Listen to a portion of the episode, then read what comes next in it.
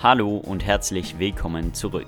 Heute werden wir ein Gespräch mit dem ehemaligen Frauenkirchenpfarrer von Dresden und dem jetzigen Superintendenten von Leipzig führen, mit Sebastian Veit.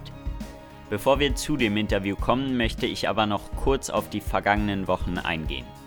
Denn es gab tatsächlich Wichtiges. Die EU hat einerseits entschieden, die Taxonomie zu verändern und möchte ab jetzt Atomkraft und Erdgas als nachhaltig kennzeichnen. Jo, ihr habt richtig gehört. Es ist einfach nur fucking crazy, weil wir wissen, dass nichts an Atomkraft und Erdgas nachhaltig ist. Was heißt das jetzt also genau, wenn die in die Taxonomie aufgenommen werden? Sie bekommen Steuervergünstigungen in gleichem Maße wie erneuerbare Energien. Atom würde ohne diesen Schritt nämlich viel zu teuer werden und die Vergünstigungen, die Erdgas dadurch bekommt, könnten eigentlich auch einfach auf Erneuerbare draufgepackt werden, aber nein. Nebenbei produziert Gas echt viel Methan, was eigentlich auch ein sehr starkes Treibhausgas ist und kein Land hat bisher ein Atomendlager für Müll von Atomenergie gefunden. Aber die EU hat sich da jetzt festgelegt. Klimakanzler Scholz hört man dazu übrigens kaum. Außerdem hatte Fridays for Future einen dezentralen Aktionstag. Am 8. Januar wurde für Lützerath gestreikt. Lützerath ist ein kleines Dorf in Nordrhein-Westfalen, welches von RWE, einem großen Energiekonzern, okay, man kann es auch Kohlekonzern nennen, Lützerath wird von denen bedroht. Wie bedroht? Naja, die Kohle befindet sich im Boden und RWE will Kohle. Was also, wenn auf der Kohle Häuser und Dörfer stehen? Na klar, lass mal das Dorf enteignen. Jupp, ich weiß, im Jahr 2022 werden Dörfer für Kohle zerstört, Menschen umgesiedelt, obwohl nachgewiesen ist, dass man diese Kohle nicht zur Energieversorgung von Deutschland braucht, obwohl sie dem Klima schadet. Einfach what the fuck. Aber jetzt zum Interview des Tages. Und davor noch eine kurze Anmerkung. Ich weiß, einige hier sind nicht gläubig oder gehen in die Kirche aber ich glaube, dass es auch für die ein sehr, sehr interessantes Gespräch ist, weil es offen ist und nicht darum geht, wieso jeder zur Kirche gehen müsste oder so. Es ist etwas für alle und damit Audio ab für Herrn Veit. Und mit mir begrüßen möchte ich jetzt Sebastian Veit. Hallo Sebastian Veit. Hallo. Sie sind seit einem Jahr Superintendent in Leipzig und waren davor 13 Jahre lang Pfarrer der Dresdner Frauenkirche. Wie nenne ich Sie? Pfarrer oder Superintendent? Am besten nur Sebastian Veit. Alles klar. Sie haben im März 2020 gesagt, bleiben wir wach, aufmerksam füreinander und zuversichtlich. Nun, wie zuversichtlich sind Sie im Januar 2022? Genauso zuversichtlich wie im März 2020. Ich schaue sehr zuversichtlich in das neue Jahr. Ich glaube, dass wir viel gelernt haben. Die Menschen sind besser aufgestellt als vor anderthalb Jahren. Manche sind nervöser, manche sind müde. Das spüre ich an mir selbst auch. Aber die Hoffnung, dass wir halbwegs wohlbehalten durch diese Pandemie hindurchkommen und dass es endlich ein Ende am Tunnel gibt, dass es dieses berühmte Licht am Ende des Tunnels zu sehen gibt, äh, das ist doch für das Jahr 2022 zumindest zu ahnen. Und definitiv auch zu hoffen. Ich habe es eben angesprochen, Sie sind schon ziemlich lange in der Kirche aktiv. Ähm, und ich würde mich da fragen, was hat sie, ja, was hat sie gereizt an der Kirche? Was war dieser ausschlaggebende ähm, Aspekt, der es dann zu ihnen, der zu ihnen kam, der sie dazu getrieben hat, ähm, sich dort auch mehr zu engagieren als nur ehrenamtlich, sondern wirklich da auch ähm, in den Beruf zu gehen. Und wenn sie da etwas haben, war das schon immer so, also auch als sie ähm, sozusagen in jungen Jahren, wie zum Beispiel in, bei mir ähm, in meinem Alter, ähm, war das immer so oder kam das erst so mit dem, mit den Anfängen des Jobs? Also meine frühesten Erinnerungen an Begegnungen mit der Kirche reichen wirklich zurück in die, in die Kindheit. Und da haben meine Eltern mich mit in den Gottesdienst genommen, aber dann hatte ich meine Freunde dort. Das war ganz ausschlaggebend, dass wir zusammen in der Kirchgemeinde zu Hause waren. Ja, einer hat äh, ein Instrument gespielt, wir haben zusammen im Chor gesungen, äh, wir hatten unsere Freunde und Freundinnen dort, waren sozusagen eine Clique. Äh, und dann ergab sich, dass ein bisschen geholfen werden sollte damals in Cottbus gelebt, dann haben viel der Küster in der Kirche aus. Dann haben wir samstags die Kirche vorbereitet für den Gottesdienst sonntags und haben uns danach noch getroffen. Äh, manchmal haben wir sonntags Musik gemacht im Gottesdienst. Dann war ich in der Phase, dass der Konfirmandenkurs begonnen hat, äh, später die Jugendarbeit, das dann schon in Dresden. Und alles unter den Bedingungen vor 1989 in der ehemaligen DDR. Da war Kirche eher ein Ort, äh, wo man nicht die Mehrheit der Menschen traf, sondern äh, diejenigen, die das ganz bewusst gelebt haben. Und es war immer so ein Hoffnungsort. Also mit Menschen zusammen zu sein, die weitergeschaut haben, als nur hm, Phrasen zu dreschen oder die eine oder andere ideologische Parole zu wiederholen. Ähm, der Sport war jetzt auch nicht so meins. Also ähm, Kirche war für mich wirklich ein, ein zweites Zuhause. Und meine Eltern haben das stark unterstützt. Und da hat sich auch für mich der äh, Wunsch entwickelt, wenn ich nicht Medizin studieren kann, das war mein eigentlicher Wunsch, aber da hätte ich äh, in den DDR-Jahren mich bereit erklären müssen, länger zur Armee zu gehen. Das wollte ich nicht, das war für mich ausgeschlossen. Und dann war mein zweiter Wunsch immer, ähm, Theologie zu studieren. Ob ich wirklich Pfarrer werden will, das war mir als junger Mann noch gar nicht so bewusst. Ähm, aber mich hat interessiert äh, die jahrtausendealte Geschichte, die Auseinandersetzung mit alten Texten, ähm, die Umsetzung von Glaubensgewissheit aus Texten in einer Liturgie, die Vermittlung in der Musik, äh, die Gemeinschaft, die sich dort lebt und insbesondere auch die Vorstellung, dass man gemeinsam etwas Gutes tun kann, um die Welt ein Stück besser zu machen. Und das ist etwas, was bis heute mich äh, inspiriert. Dann kamen sie ja so ein bisschen auch aus schwierigeren Umfelden, also einerseits DDR, andererseits eben in der Kirche ziemlich aktiv, was damals, ja, wie Sie gesagt haben, nicht sonderlich ähm, angesehen war und was auch nicht viele ähm, so äh, gemacht haben. Ähm, wieso haben Sie sich dann trotzdem dazu entschieden, ähm, das weiter zu verfolgen oder war das wirklich nur der Punkt so, ähm, ich habe zwei Sachen, Medizin und, ähm, und Theologie und eine davon will ich verfolgen? Also die beiden Studienwünsche verband ja, dass ich etwas mit Menschen machen wollte und dass das Helfen und auch das Heilen im doppelten Sinn äh, leitend war. Und als klar war, dass die Medizin äh, jetzt nicht als erstes äh, umzusetzen ist als Studienrichtung, dann war für mich klar, dann verfolge ich das zweite Ziel. Und das hat sich in den Jahren 1981, 82 in Dresden damals auch verstärkt. Da kam später Bugscharen, da war die Kreuzkirche in Dresden so ein Ort, wo ganz viele junge Leute sich getroffen haben. Da hatte ich meine erste Begegnung als Jugendlicher so bewusst mit der Botschaft, die von der Ruine der Frauenkirche ausging. Da war das Thema Versöhnung für mich wesentlich, auch die Frage, wie kann man die Welt, die damals so hochgerüstet in einem Spannungsverhältnis zwischen Ost und West stand, wie kann man sie befrieden?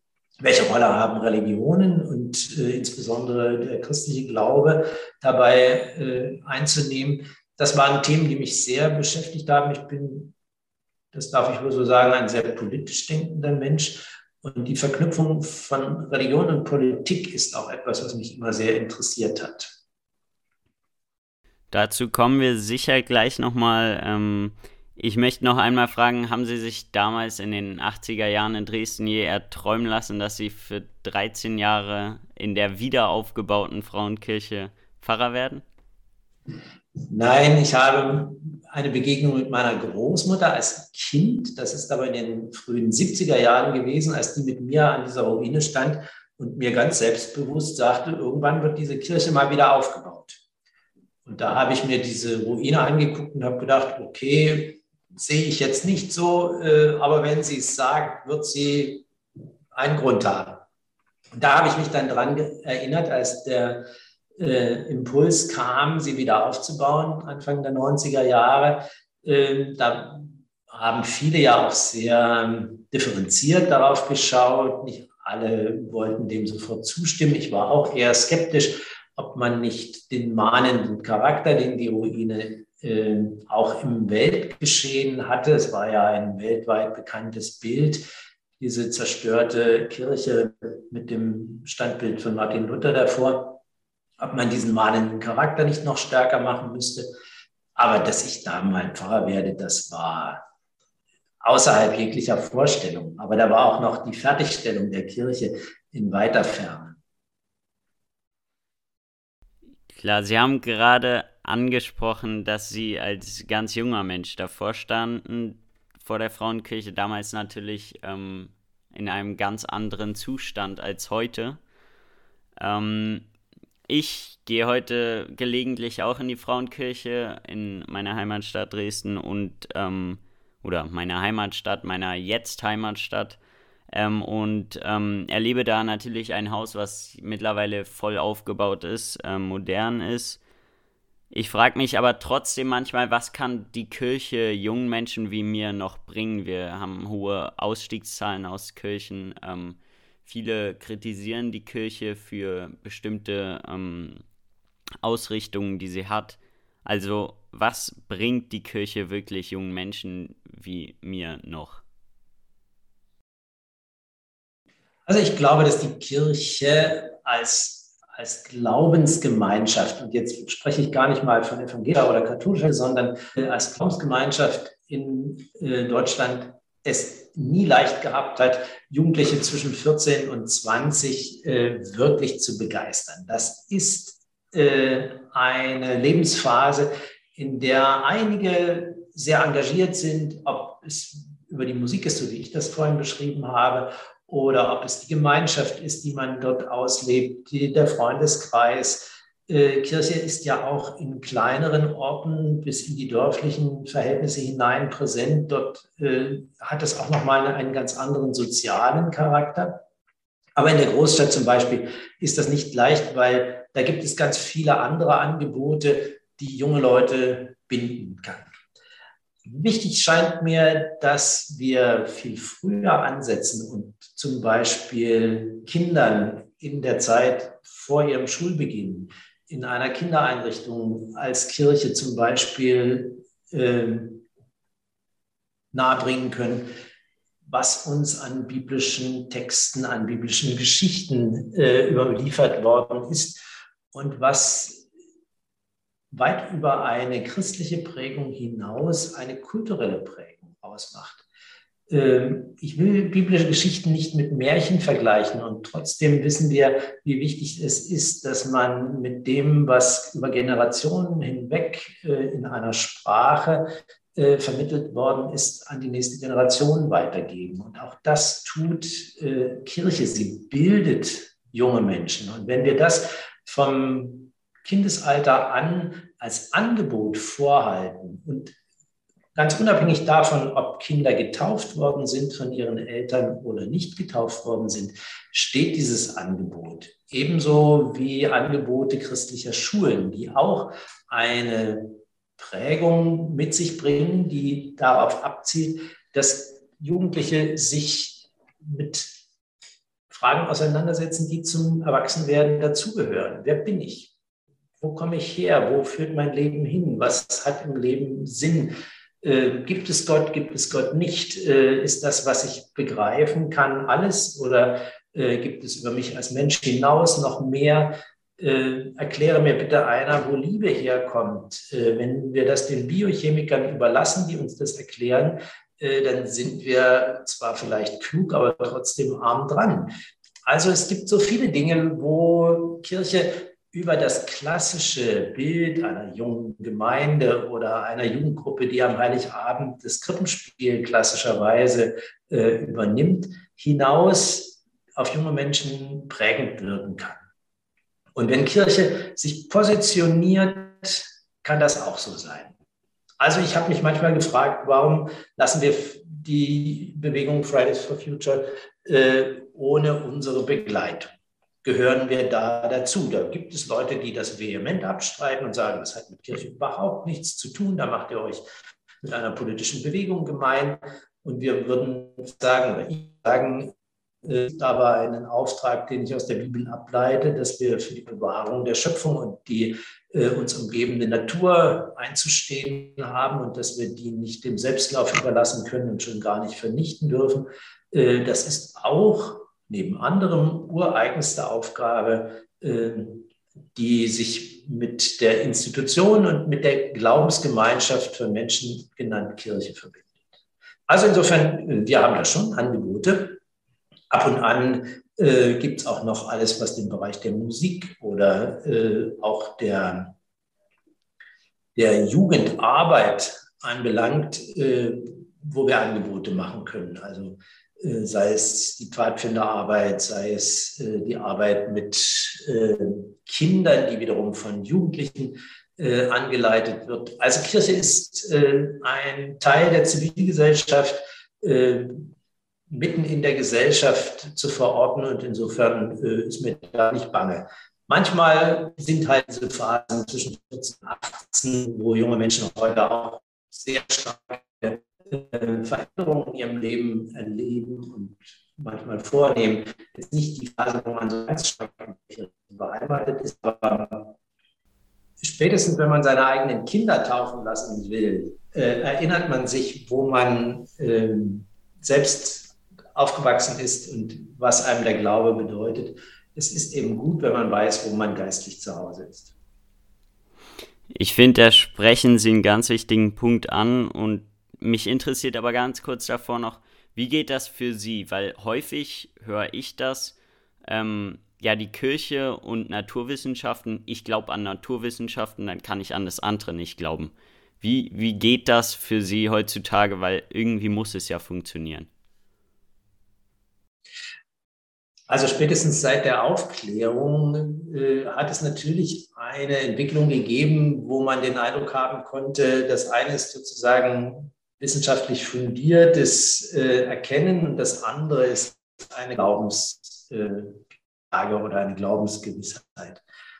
Aber durch das ganze 20. Jahrhundert kann man erleben, dass die ganz großen Naturwissenschaftler, sei es Einstein oder andere, immer deutlich gemacht haben, dass sie mit ihrer Erkenntnis festgestellt haben, dass sie einen Raum berühren, der viel weiter ist. Also das waren oft hochgradig dotierte Wissenschaftler, die transzendent denken konnten, also einen Raum eröffnen, der weit über menschliches Verstehen hinausgeht.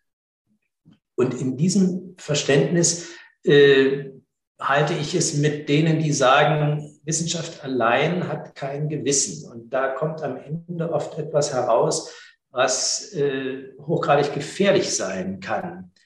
Äh, und Glauben ohne Wissen und ohne Wissenschaft steht in der Gefahr, fundamentalistische Züge anzunehmen. Auch dafür gibt es leider Beispiele. Und deshalb ist das wichtig, dass Glauben und Wissen sozusagen wie zwei Partner, die zwar in unterschiedliche Richtungen blicken, aber äh, eng beieinander sind, sich immer mal wieder auch zueinander wenden und gemeinsam äh, in eine Richtung schauen und dann auch wieder die eigene Perspektive einnehmen, aber jeweils voneinander wissen, äh, sodass wir das nicht auseinanderfallen lassen.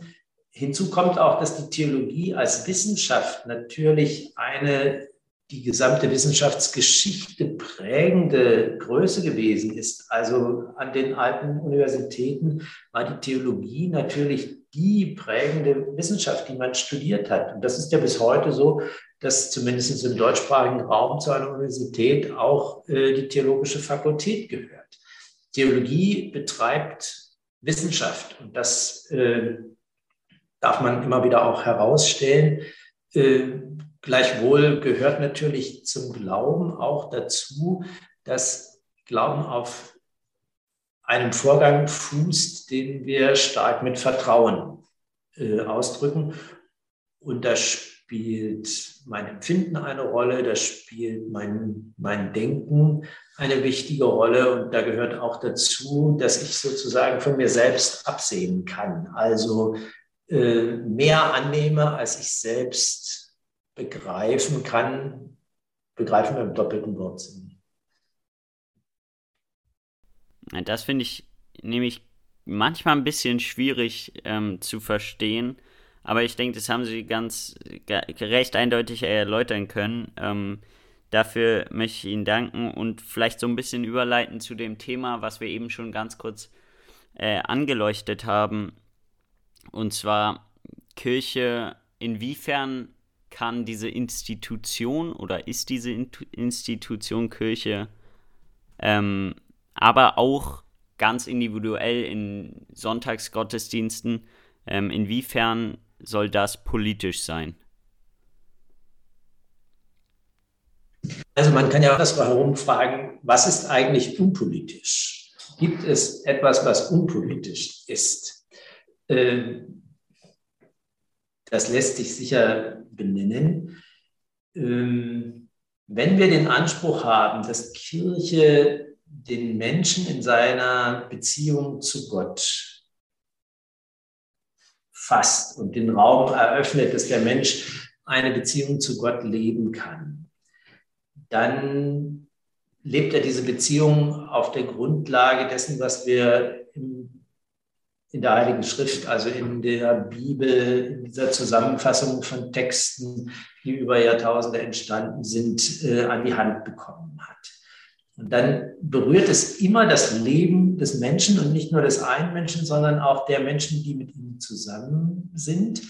Äh, jeder Mensch hat eine Beziehung zu anderen Menschen, die wird durch die religiöse äh, Orientierung berührt und gleichzeitig die Beziehung, die Menschen zu Gott eingehen. Und damit sind wir immer in einem politischen Raum, weil das Zusammenleben von Menschen sich halt eben äh, als Gemeinschaft in einer politischen Vereinbarung fasst.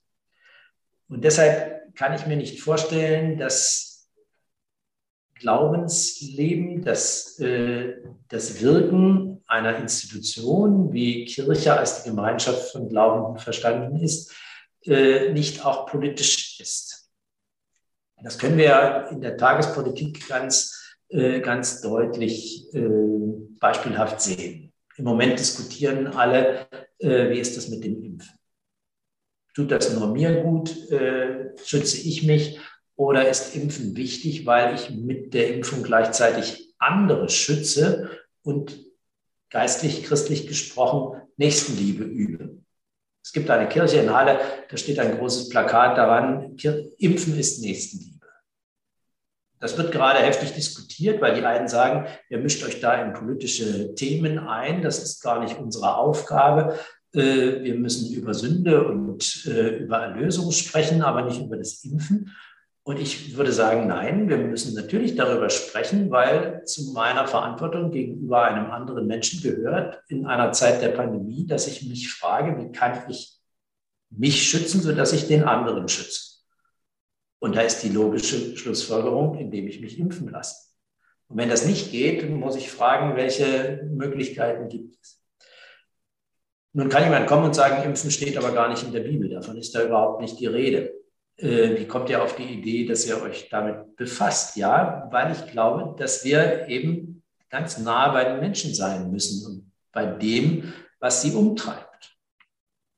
Zweites Beispiel wäre, äh, interessiert uns das als Kirche, wie unsere Gesellschaft verfasst ist. Ob wir in einem demokratischen äh, Rechtsstaat leben oder ob wir halt in einem Staatsgefüge leben, was nach anderen Maßstäben aufgebaut ist. Die Mehrzahl der Menschen in diesem Land hat entschieden, dass sie in einem Rechtsstaat leben wollen. Liegt der uns am Herzen? Wie verhält sich eine Institution wie die Kirche zu dem Staat, in dem wir leben? Vor 1989 hat die Kirche versucht, zu einem äh, diktatorischen Staat äh, ein Verhältnis zu finden, hat den mehrheitlich abgelehnt, hat dann dazu beigetragen, dass dieser Staat äh, in sich zusammengestürzt ist und abgelöst worden ist. Und heute leben wir in einem Staat, in dem wir ein Verhältnis entfalten müssen. Äh, ist das die Lebensform, die wir mit unterstützen oder ist sie das nicht? Ähm, Kirche kann nicht unpolitisch sein, ist meine These, sondern sie muss ihre Äußerungen in die Mitte der Gesellschaft, in die tagesaktuellen Themen hinein gut begründen. Und die Begründungsgrundlage ist natürlich die, eine christliche Ethik ist abgeleitet aus dem, was uns äh, die zehn Gebote beziehungsweise die Bergpredigt oder andere äh, Spitzentexte der Bibel an die Hand geben.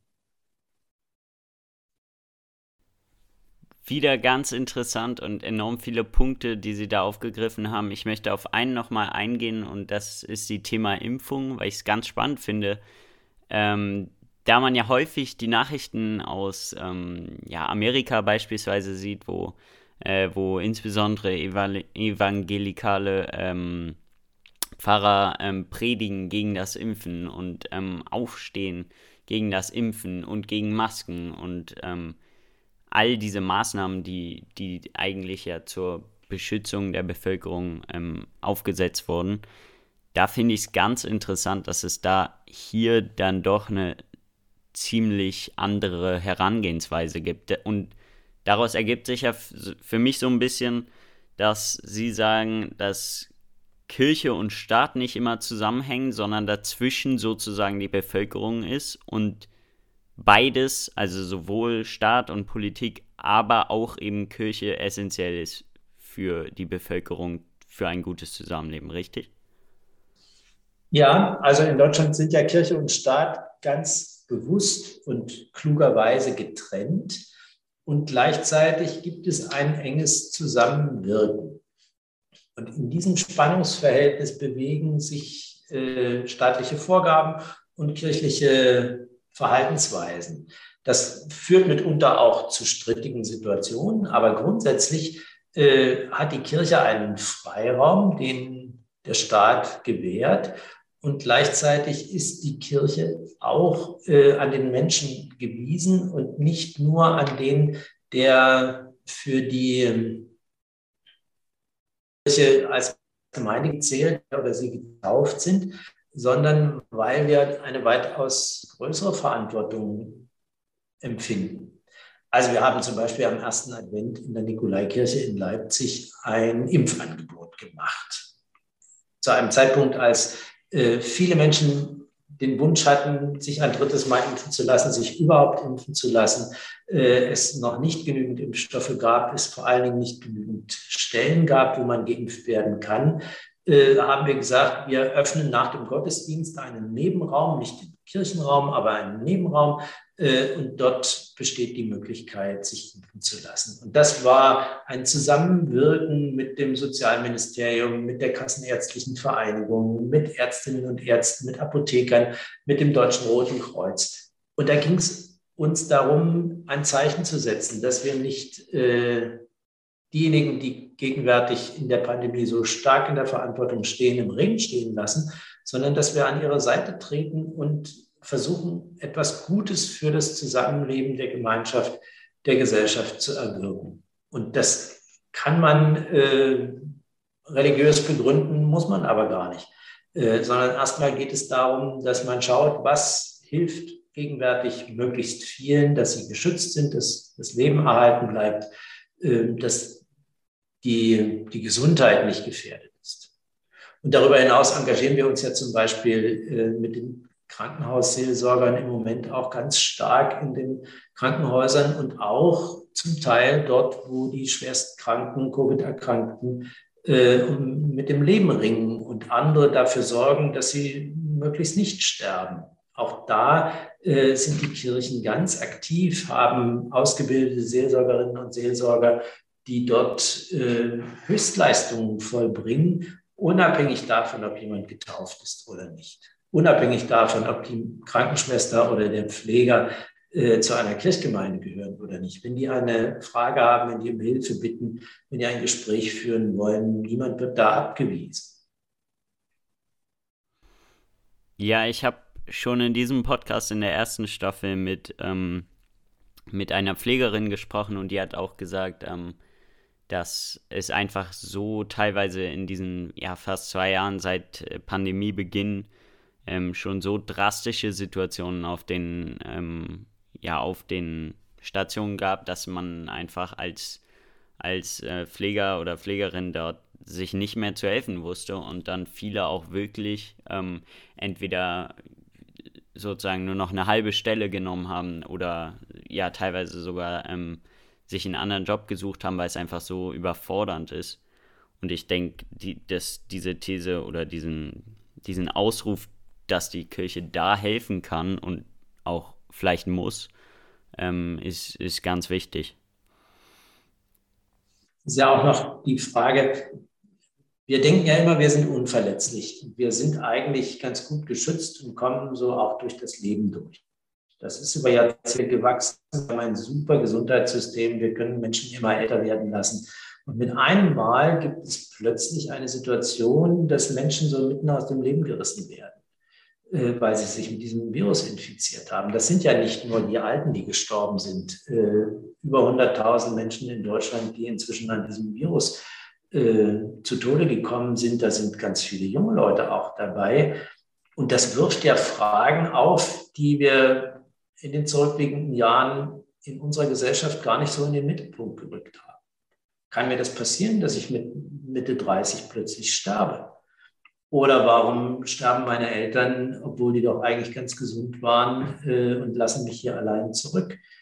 Äh, die, die Grundfragen, die das Leben berühren, also die den Anfang des Lebens berühren, aber insbesondere auch das Ende des Lebens, äh, die brauchen in einer Gesellschaft auch Räume, in denen sie gestellt werden dürfen und in denen auch zum Beispiel Trauer seinen Platz hat. Unsere Gesellschaft äh, trauert gegenwärtig nicht in ausreichendem Maße äh, um die Menschen, die in dieser Pandemie gestorben sind, weil wir gar nicht dazukommen. Wir werden das vielleicht auch nicht nachholen können. Und dennoch äh, weiß jeder, so wie eine Gesellschaft mit den Toten umgeht, so äh, zeigt sie, wie sie aufgestellt ist. Und wir sind da im Moment nicht gut aufgestellt. Haben wir unsere Situation zu selbstsicher eingeschätzt? Ja, die technische und die digitale Entwicklung der letzten Jahrzehnte hat äh, die Sicherheit, in der sich Menschen wiegen, äh, enorm befeuert. Jo, exactly, sage ich dazu. Denn genau das ist der Punkt. Wir denken, uns geht es gut und wir sind auf dem Weg in beste Zukunft und müssen eigentlich nur alles bewahren und Bürgerinnen und Bürger bloß nicht fordern. Aber wir haben uns vor Corona in unserer Sicherheit getäuscht und wenn wir uns nicht zusammenreißen, passiert das bei der Klimakrise mehr und mehr. 2,4 bis 2,7 Grad, auf die wir uns zubewegen, ist für niemanden sicher. Keine Ahnung, ob wir das noch in die Köpfe der Menschen bekommen, aber so ist es. Und wir erleben jetzt seit anderthalb Jahren, dass weite Teile der Gesellschaft mit Ungewissheit, also nicht zu wissen, was kommt, wie es weitergeht, ob das Leben positiv weitergeht oder ob es noch schwieriger wird, äh, mit wem ich weiterlebe und vieles andere.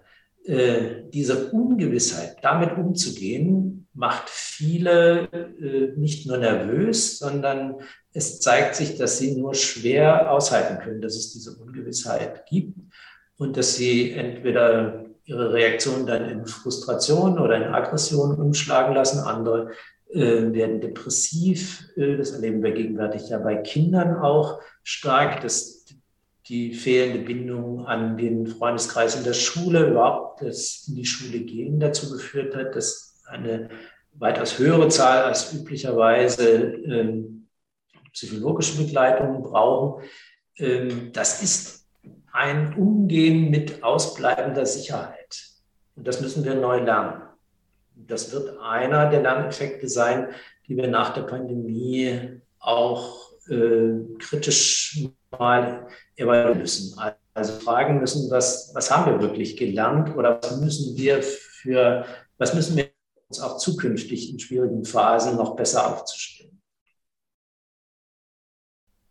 Von einer Krise so ein bisschen zur nächsten. Wir haben es eben schon ganz kurz angesprochen. Ähm, Klimawandel und Schöpfung ist ja eigentlich etwas, wo man sagen könnte, das ist wie eins zu eins oder Faust aufs Auge. Ähm, das gehört zusammen. Ähm, und bei Fridays for Future, wo ich ja aktiv bin, ähm, sind wir ja quasi aktiv dabei, die, die Schöpfung so, zu bewahren. Wieso, wieso, also man hört ja doch schon in letzter Zeit immer lauter werdende Stimmen, sei es von sei es von Papst Franziskus oder in der Predigt am Sonntagmorgen, ähm, in der der Pfarrer drauf, drauf anspricht. Ähm, aber wieso kommt das vielleicht weltweit gesehen auch noch nicht so durch die Kirche an, dass sozusagen das Klima beschützen auch ähm, die Schöpfung beschützen ist? Ich habe jetzt oft mich an Zeiten in den 80er Jahren erinnert, wo wir in der DDR auch schon ganz engagiert waren und versucht haben, sparsam äh, mit Ressourcen umzugehen, äh, die den Schutz der Umwelt, äh, des Wassers, der natürlichen Ressourcen, äh, des Waldes, äh, der Luft insbesondere äh, in den Mittelpunkt zu stellen und das auch theologisch zu begründen. Und dann frage ich mich, was ist da 40 Jahre lang passiert? Äh, das gab es ja in anderen Teilen Europas weltweit genauso. Kirche hat ja oft so etwas wie eine prophetische Stimme, die gegen den Mainstream äh, zu hören ist, wenn sie denn gehört wird. Da gibt es prominente Personen, äh, Papst Franziskus ist eben schon angesprochen worden. Vor einigen Tagen ist Desmond Tutu gestorben. Das war auch so eine ganz prominente Stimme eines Bischofs, der ja nicht nur äh, das Thema Rassismus und äh, die Entwicklung Südafrikas im Blick hatte, sondern der äh, Gerechtigkeit und äh, eben auch Klimagerechtigkeit äh, immer wieder angesprochen. Ich habe auch keine gute Antwort, warum es die Kirchen so schwer haben, in diesem Themenfeld ihre Stimme hörbar werden zu lassen. Vielleicht auch, weil es äh, über Jahre hinweg politisch immer so eine kontroverse Diskussion war, was ist der richtige Weg.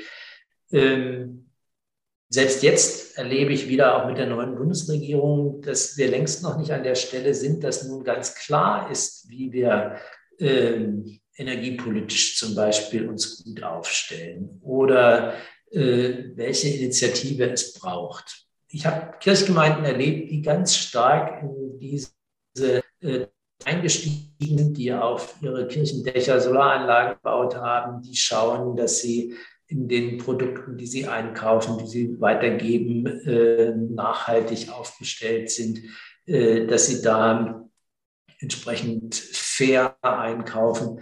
Ähm, das ist etwas, das über Jahre hinweg sich auch in das Verhalten von Menschen hinein schreibt, äh, je stärker man das auch, auch selbstverständlich sein lässt. Wenn es beim Gemeindefest eben kein Einweggeschirr gibt, sondern ganz bewusst äh, festgelegt wird, dass hinterher noch alle zusammen äh, wieder die Gläser und die Teller und das Geschirr äh, reinigen und man bewusster lebt. Äh, es gibt viele Beispiele, wo Kirche deutlich machen kann, dass wir nicht hinterherlaufen, sondern dass wir uns an die Spitze einer Bewegung stellen, deren, deren tiefere Erkenntnis doch viele Menschen haben.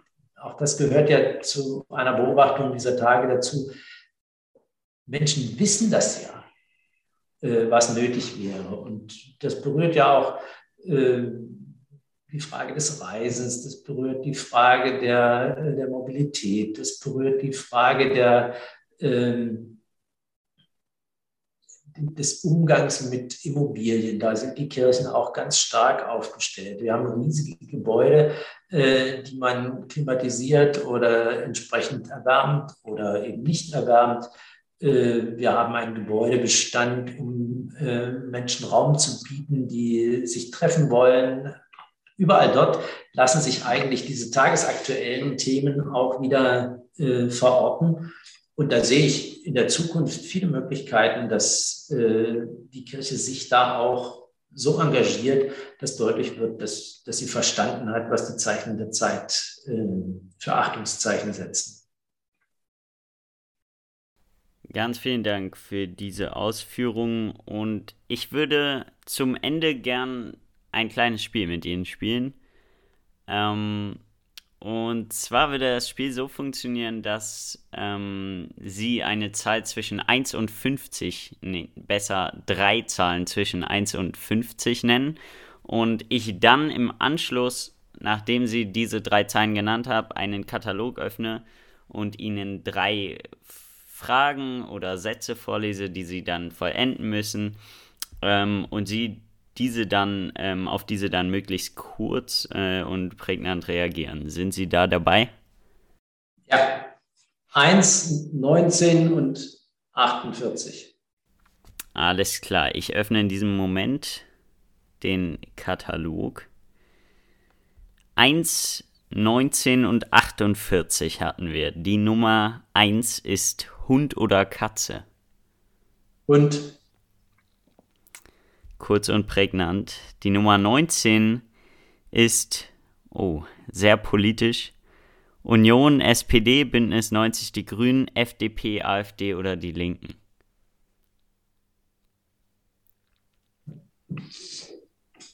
Koalition aus Union und Bündnis 90, die Grünen.